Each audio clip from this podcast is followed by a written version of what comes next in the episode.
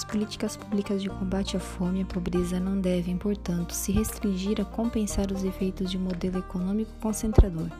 Deve-se romper com a artificial separação das chamadas áreas econômicas e social.